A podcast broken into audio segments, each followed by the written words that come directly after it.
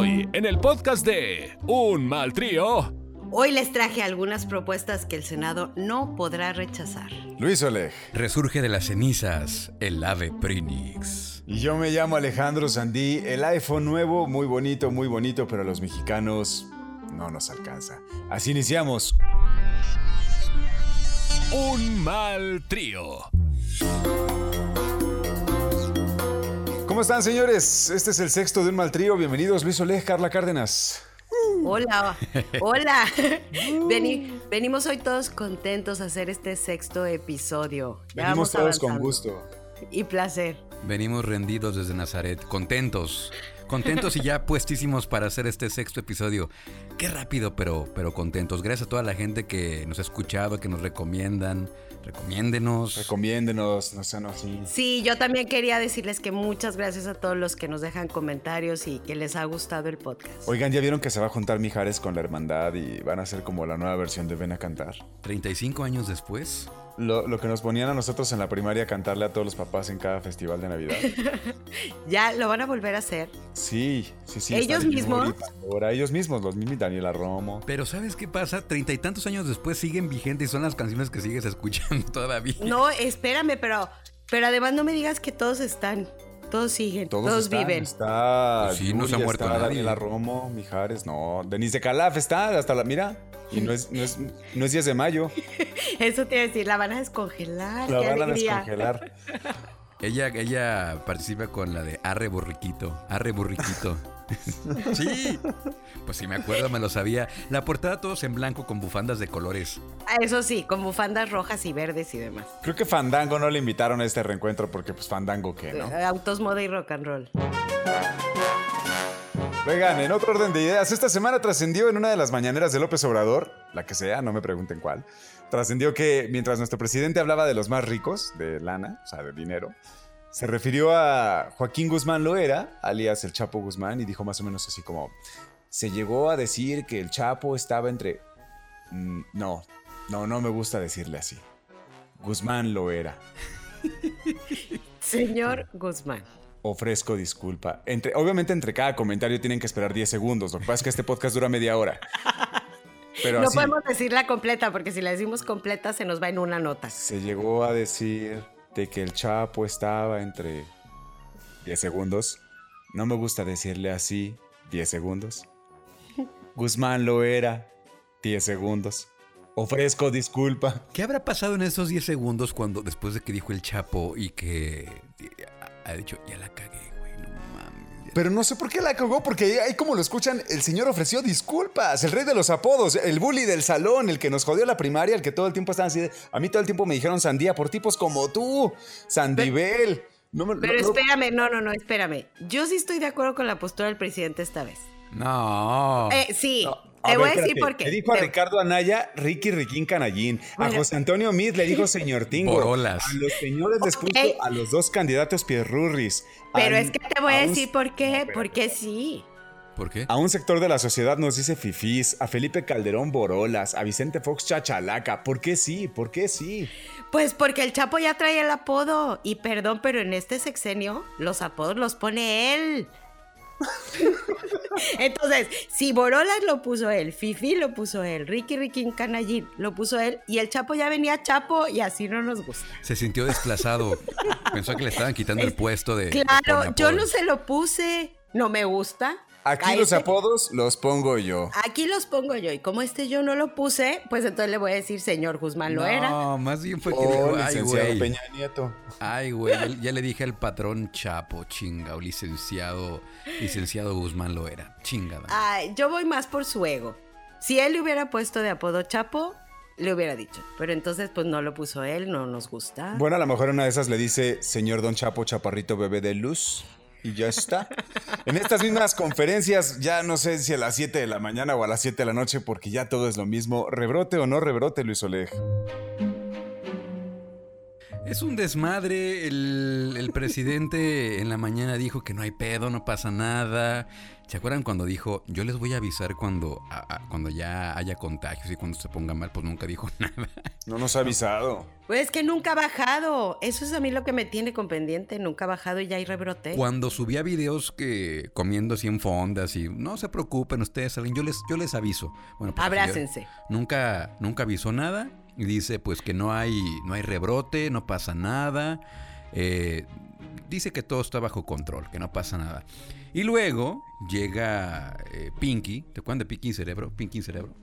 Ajá. Claro. Lle- Llega Pinky López Gatel y diciendo que pues que la pandemia sigue activa, que la velocidad de reducción de los contagios se está perdiendo, hay síntomas de un rebrote en varios estados, o sea que sí hay. O sea, mientras López Obrador decía, no, no hay bronca, en el mismo día, misma conferencia, mismo, el otro decía sí, que sí. el mismo día, ese, ese mismo día dice el subsecretario de salud de promoción de la salud, qué mamada. que sí, sí hay contagio, sí hay, sí hay rebrote, sí hay rebrote, entonces pues obviamente la gente se saca de onda. Pues ¿para qué nos avisan? ¿Para qué hacen tanta conferencia si no se ponen de acuerdo ni entre ellos? Hay tras bambalinas que se pongan de acuerdo. Oye, sí o no, ¿qué voy a decir? Si hay rebrote, no hay rebrote. Que se Y manden un WhatsApp, no pusieron en el grupo que iban a hacer. Ni para eso que es tan fundamental se ponen de acuerdo. O sea, imagínate, imagínate las demás cosas, algo tan serio como es. la Pero salud. además ya ni con qué cara lo digan, porque tre- tres de Morena justamente están, en, están contagiados Sí, sí, sí. sí. esta semana. Entonces, pues la gente se saca de onda y obviamente pues esto le resta seriedad al tema. Como ya vieron, pues ya parece que estamos en Disneylandia. In- inclusive, inclusive ya la gente, no sé ustedes cómo lo ven, pero la gente ya habla en tiempo pasado de la pandemia, como si esto ya se hubiera acabado, como si ya estuviéramos en 2023.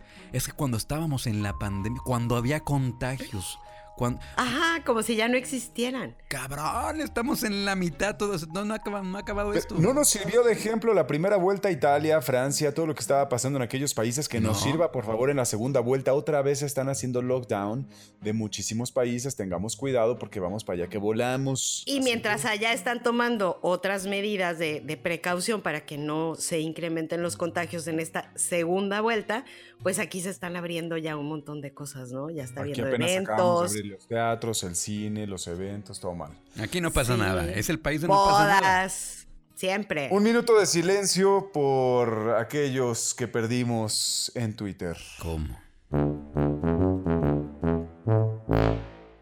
Un minuto de silencio vamos a hacer porque triste día para Twitter el día de ayer que la señora Beatriz Gutiérrez Müller anuncia que ya no tiene interés en es- seguir escribiendo para su cuenta, acusa a Twitter pues de que no tiene cuidado con las ofensas, cosa que le caen bastantes a ella, ¿no? Entonces, anuncia que deja su cuenta de Twitter. La primera No. dama dice que se va de Twitter. Que no es primera dama. Pues no es primera dama. Entonces, ¿quién es? Una señora ahí que se casó con López Obrador. Eh, O sea, la esposa de López Obrador dice que se va de Twitter. Sí. Ajá. Pero ¿qué estamos perdiendo en Twitter? Estamos perdiendo una escritora, una Mm, referente. Estamos política. perdiendo, estamos perdiendo una punching bag, porque yo siempre le Eh, tiro. Es como ganarte puntos. Si te bloquea, ya es como un logro desbloqueado. Para ti, como tuitero. Nada más. Pero es una Pues- tuitera trascendental, o No. sea, mostramos. Pues no, Ok. eh, No. Aporta a la sociedad mexicana sus No. comentarios en Twitter. tampoco. Dos, ¿no? Eh, Pero no es la primera dama. No, no es la primera dama, es la esposa del presidente. Entonces tiene más trascendencia que Imanol Landeta se haya retirado de las novelas y la música. Yo lo extraño con, como canica. Todavía creo que me afecta un poco más a que Beatriz diga adiós a su cuenta de Twitter. Pasemos a otra nota, por favor. Pasemos, mejor.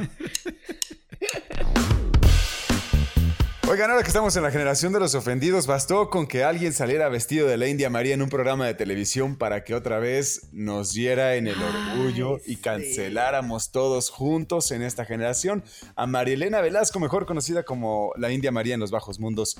Eh, la India María es un personaje, cabe mencionar, que se hizo famoso en los 70s, en los 80s, salió en un programa con Raúl Velasco que se llamaba Siempre en Domingo y se hizo famosa a partir de ahí. Ella estaba vestida de India Mazagua y resulta que dice una chica que se llama Zaira Hipólito, que es investigadora independiente de origen zapoteca.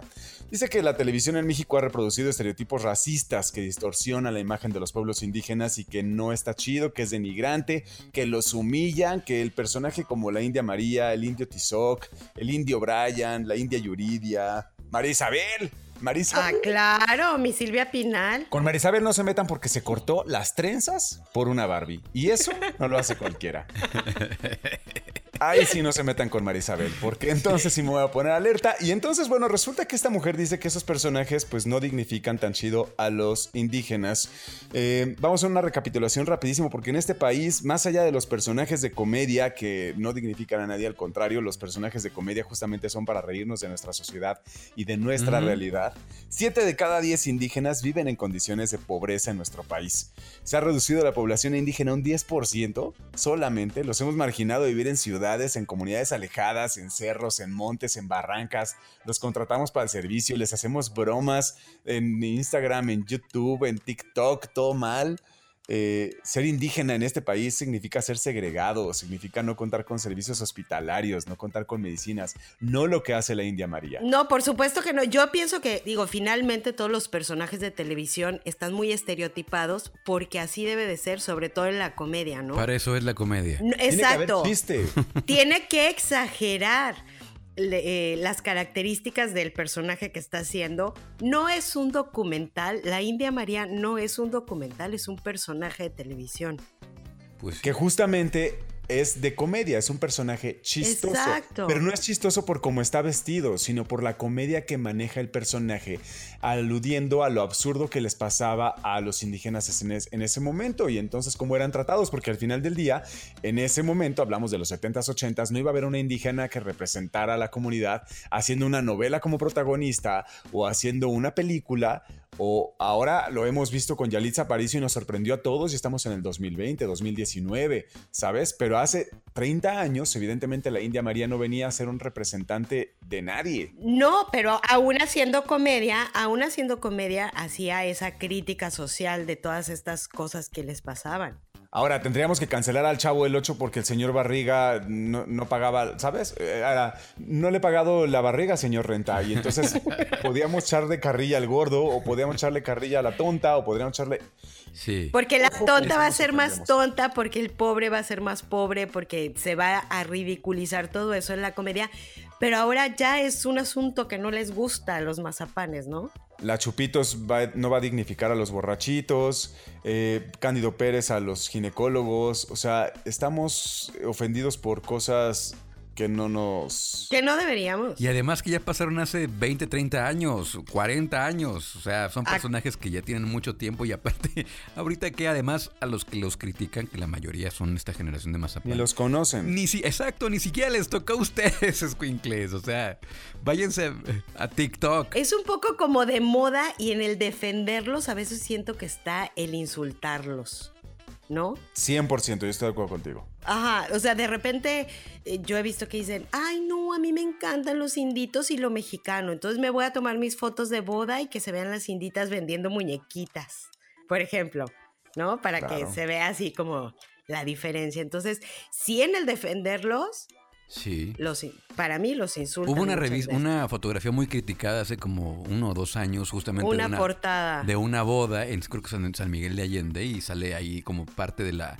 del encuadre eh, una, una india sentada en, Claro, una, en una puerta. Claro. ¿Sabes dónde está el problema? Que nosotros pensamos que la palabra india es ofensivo. Es como aquellos que piensan que referirse al, al presidente de este país como López es ofensivo o agresivo cuando ese es su apellido. Eh, pues sí, ¿cómo más le Por- puedes y- y, decir? probablemente el apellido más común de México, ¿eh? Probablemente. Entonces, el que te llamen López y lo tomes como ofensa solamente habla de tu inseguridad o de que tú eres el que se siente agredido por una palabra que es tan regular como un apellido o como decirle indio a una persona. En realidad no creo que sea despectivo hasta el momento en que alguien lo dice con, con la intención de ofender. Pero decir indio, pues en realidad no es ninguna ofensa, no es ninguna mala palabra. Tenemos peores palabras en nuestro diccionario.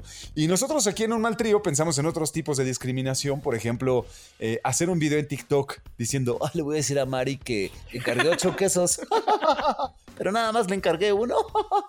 Es es que, es que ella es de, como de mi familia. Grabar a Mari para hacer tu video de TikTok, eso es discriminativo.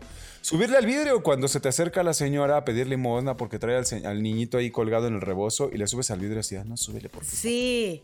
Cuando Eso le dices a alguien, ¿no? ajá, cuando alguien no, no sabe algo de tecnología para la computadora, le dices, ah, estás bien indio. Tener a alguien eh, de alguna comunidad para que te esté ayudando en las labores de tu casa, pagarle una madre, 250 tenerle los platos aparte, también es discriminación. Aunque la trates como de la familia. Regatearle.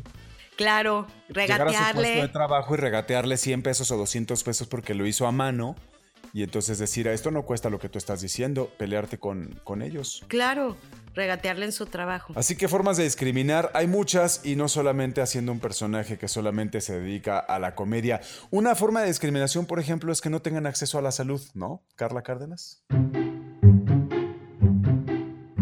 Por ejemplo, salud digna, que engloba tantas cosas de salud, salud digna, pero bueno, pues acaba de salir una iniciativa, yo creo que un poco con esta ola feminista que está ahorita. Entonces, lanzan la iniciativa por una menstruación digna.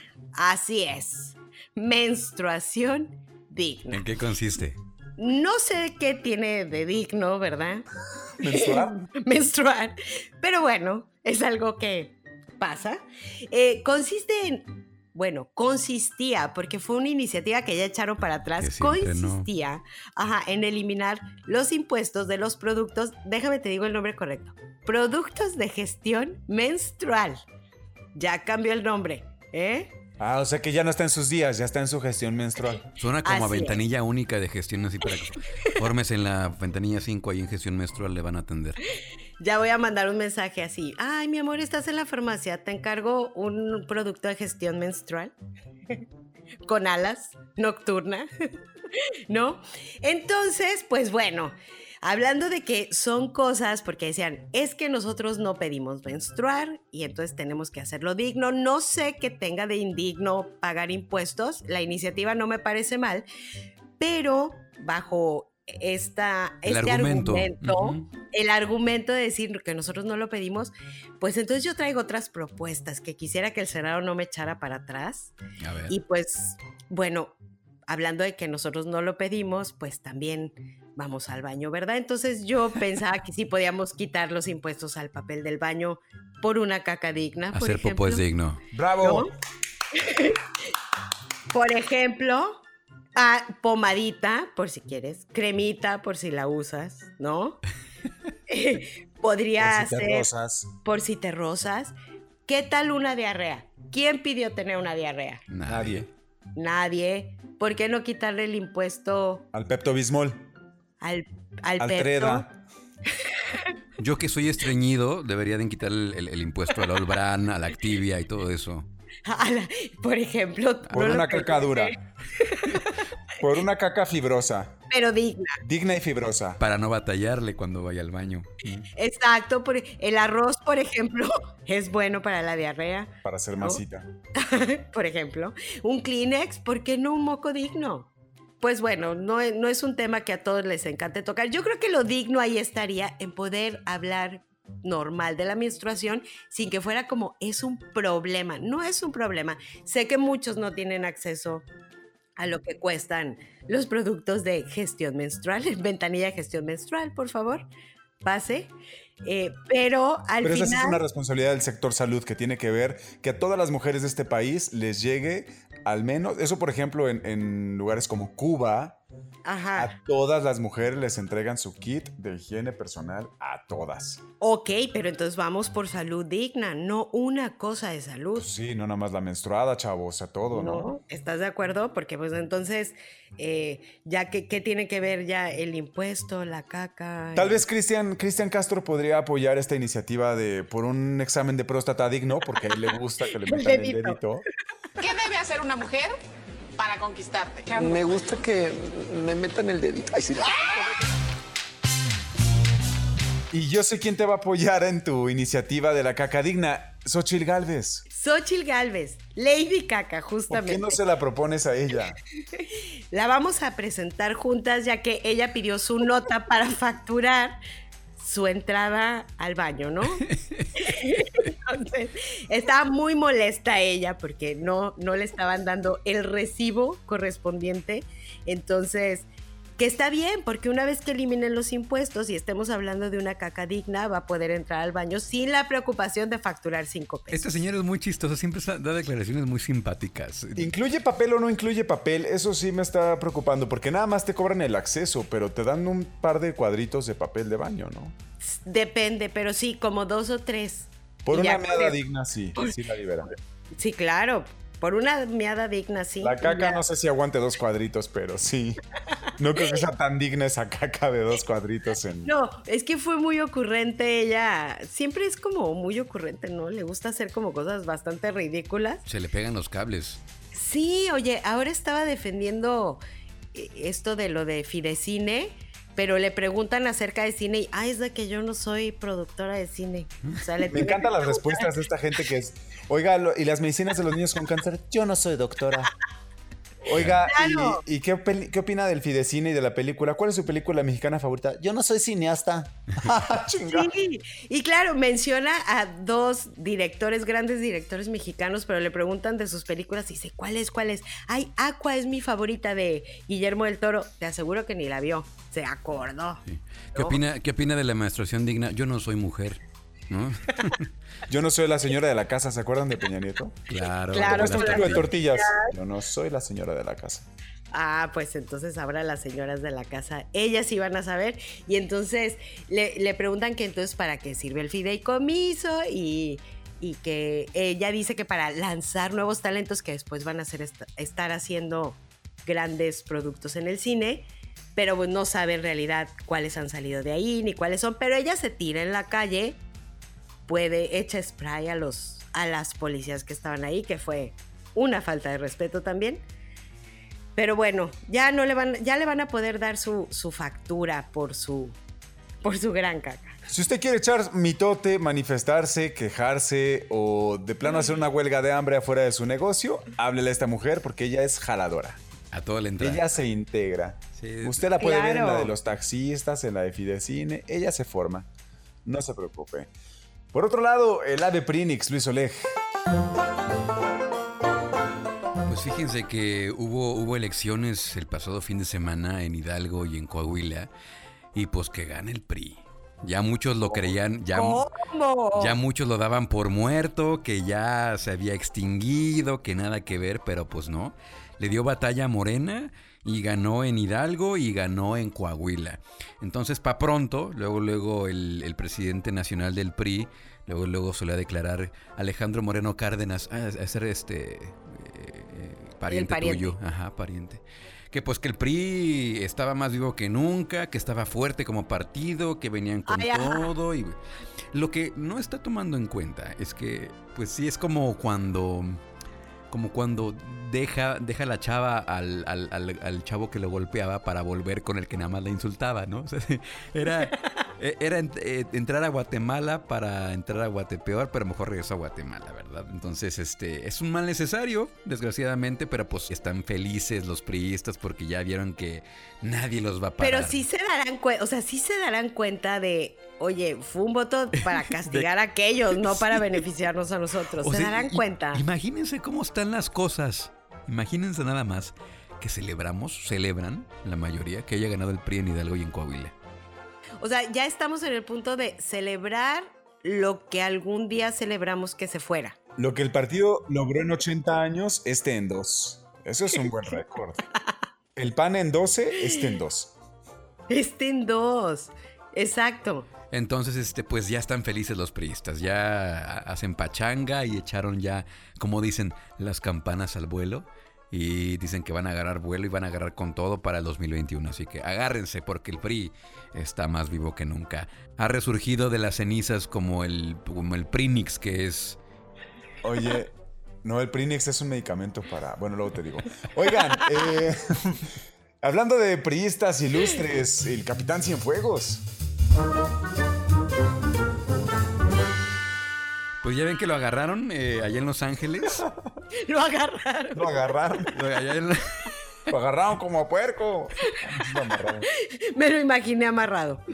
Lo agarraron, sí. Oigan. Es que allá no se andan con mamadas. O sea, eh, a- a- te agarran Punto, te agarran. No es de, vamos a hacer una consulta para ver si lo queremos agarrar o no. No, allá Vamos a hacer una Eh, rifa para ver si, si el que se, si el que se la gane luego lo capturamos. hágansela, póngansele al pedo a un policía en Estados Unidos. O sea, puta, así te va. Ya vieron lo que pasa, ¿verdad? hasta te andan matando. Bueno, aquí pues se los hacen como quieren. Además, este, pues no, no hay mucha condición física, ¿verdad? Que digamos, para que los policías se pongan las pilas. Pero bueno, allá lo agarraron eh, rápido. Luego de la defensa de, del- de, de Cienfuegos ofreció 750 mil dólares al juez, que eran todos los ahorros de su vida. Entonces, Ay, pobre. Sí, este, le vamos a ofrecer este, 750 mil dólares para que le den la fianza y que le dice el juez, Nel, ni madres. Entonces, pues, allá se quedó sin fuegos y este, pues, Allá no, allá no se andan con mamadas dignas. se toman, se toman en serio las cosas digna. y la ley también. No, no andan, no andan con consultas de no. Órale, para adentro. ¿Qué tal eso? Oigan, ¿quieren que encerremos a, quieren que hagamos juicio para... ¿Qué es eso? Y además la pregunta quedó bien rara, ¿no? ¿Te gustaría que sin un dado caso, si de pronto un personaje que apareciera en escena y de pronto... Si de casualidad. en un supuesto caso que un actor Claro, político... súper ambigua, súper ambigua, para que a la mera hora digan, usted votó. Pues sí, pero no tenía puta idea para qué.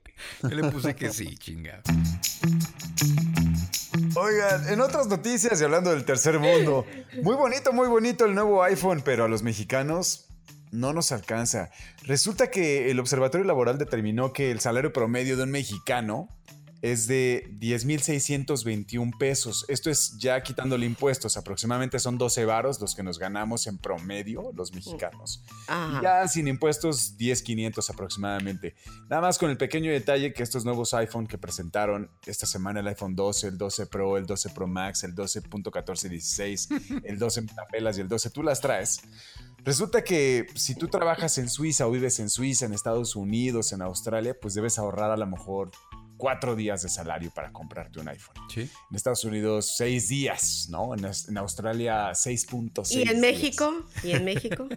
En México tienes que ahorrar más o menos así sin gastar ni para la renta, ni para la luz, ni para el Ni gas, ni para el pasta de teléfono, dientes. Ni para ni comer. pasta de dientes, ni unos abritones en el Oxxo. Nada. Nada.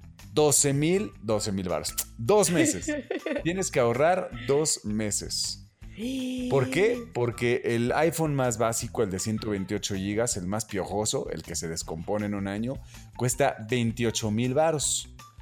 Esto quiere decir que tienes que ahorrar más de dos meses seguidos sin poder comprarte ni agua para ducharte. Y además la chingadera no trae ni siquiera cargador ni audífono. Ni audífonos. Porque ni cargador, ni audífonos, ni servicio de internet, porque el internet se paga aparte, chavos. Exacto. No, porque tienes. eh, se supone que puedes usar tu cargador anterior. Yo quiero saber a quién realmente le duran esos cargadores, ¿no? El anterior ya, ya está. Ya las dio. Dan por sentado que uno cuida los cargadores y no. se pierden, se descomponen. Exacto. ¿Sabes qué es lo más chistoso? Que te apuesto que más mexicanos van a traer iPhone que suizos. Ah, no, eso es un hecho, porque nosotros los mexicanos nos endeudamos, nosotros pagamos a crédito, pedimos en dos años o en tres lo que no podemos pagar en dos meses. Lo Ajá. más chistoso es que lo del cargador se veía venir, ¿eh? Creo que el primer iPhone traía cable de metro y medio, y luego fue de un metro, y luego fue de 50 centímetros, luego tenías que agacharte tú pegado al contacto para poder mandar un Claro, porque mensaje. eran 15 centímetros. Y ahora ya no viene el cargador, se desapareció. Luego ya no venía con cubito, entonces eso ya se veía venir. Ve- Venía de más a menos. Entonces cada vez más caro y cada vez menos cable. 28 mil pesos aproximadamente es lo que cuesta un iPhone 12. Hasta el 12 que te puedes bañar con él porque tiene llave de agua caliente. Ese cuesta como 30 mil pesos. No, hay una versión, hay una versión que compartieron en el en, en- en Twitter. Sí, treinta y tantos mil, casi pegando a los cuarenta mil pesos. Sí, y sa- sabes que yo nada más le quiero recordar a muchos que no van a comprar un iPhone, van a comprar una deuda. Mm, Pues sí. Así es. Y además una cosa que vas a comprar para nada, nada más tener WhatsApp, Instagram y Facebook. Sí, claro. Oigan, hablando Sí. de. No. Ah, sí, no. sí, sí. Ya nada más No. dice, Sí. "Oigan, ya madres". Ya, sí. ya. Está bien. Pues gracias, chavos. Hasta aquí llegó el sexto del mal trío. Gracias, Carla Cárdenas. Muchas gracias. El siguiente vamos a hacer el uno, ¿no? Como, Como el habías episodio dicho. de Star Wars. Claro. Vamos a hacer del uno. Vamos a hacer del uno, dijo. Vamos a hacer del uno todos No. juntos. El Por una episodio meada uno. digna. Va a ser por un episodio digno. Nos vemos la próxima semana. Por Nos un golden shower digno. Muchas gracias a todos por escucharnos. Gracias.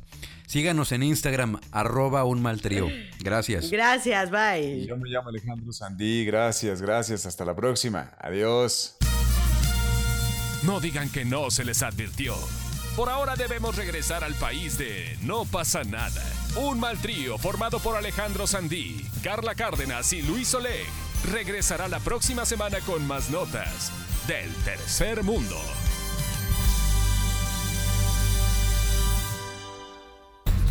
Q, producción de podcast.